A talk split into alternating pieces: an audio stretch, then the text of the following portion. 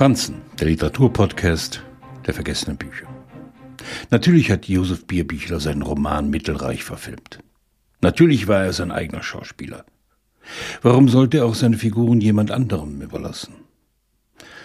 Was für ein merkwürdiger Titel für einen Roman, Mittelreich.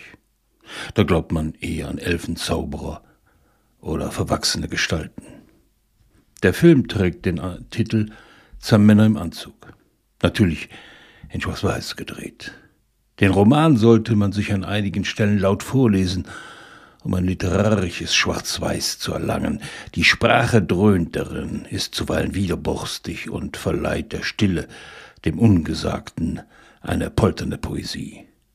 Pankratz, ein künstlerisch begabter Mensch, fühlt sich sein Leben lang zwangsverpflichtet.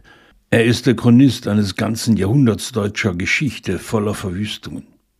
Wenn die Russen in den Osten einfallen und einer Gutstochter die Vergewaltigung droht, hat die verstorbene Mutter sie längst aus der Familie verstoßen, weil sie ja nur ein Adoptivkind war. Die junge Frau findet sich nackt auf einem Tisch ausgebreitet wieder, der Schändung ausgesetzt. Nur ein Makel der Natur wird sie davor schützen, missbraucht zu werden. Bierbichler wagt sich an die Grenze des Zumutbaren.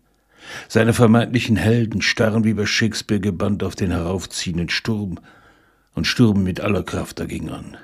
Während in der Seewirtschaft die Gäste bei einem Bier hocken und sie fragen, ist es nicht besser, wenn wir nicht so viel über uns erfahren?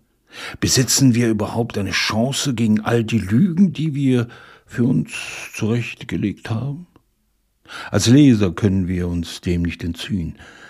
Alle Dramen, das wusste Shakespeare schon, beinhalten im Kern den Moment des Kreislaufs, der Wiederkehr. Im Film sind es die Bilder, im Theater ist es die Nähe zur Bühne. In Bierbichlers Roman ringt die Sprache mit jedem Wort, ob innen oder außen. Es ist und bleibt ein Wüten, ein Rauschen der Erinnerungen.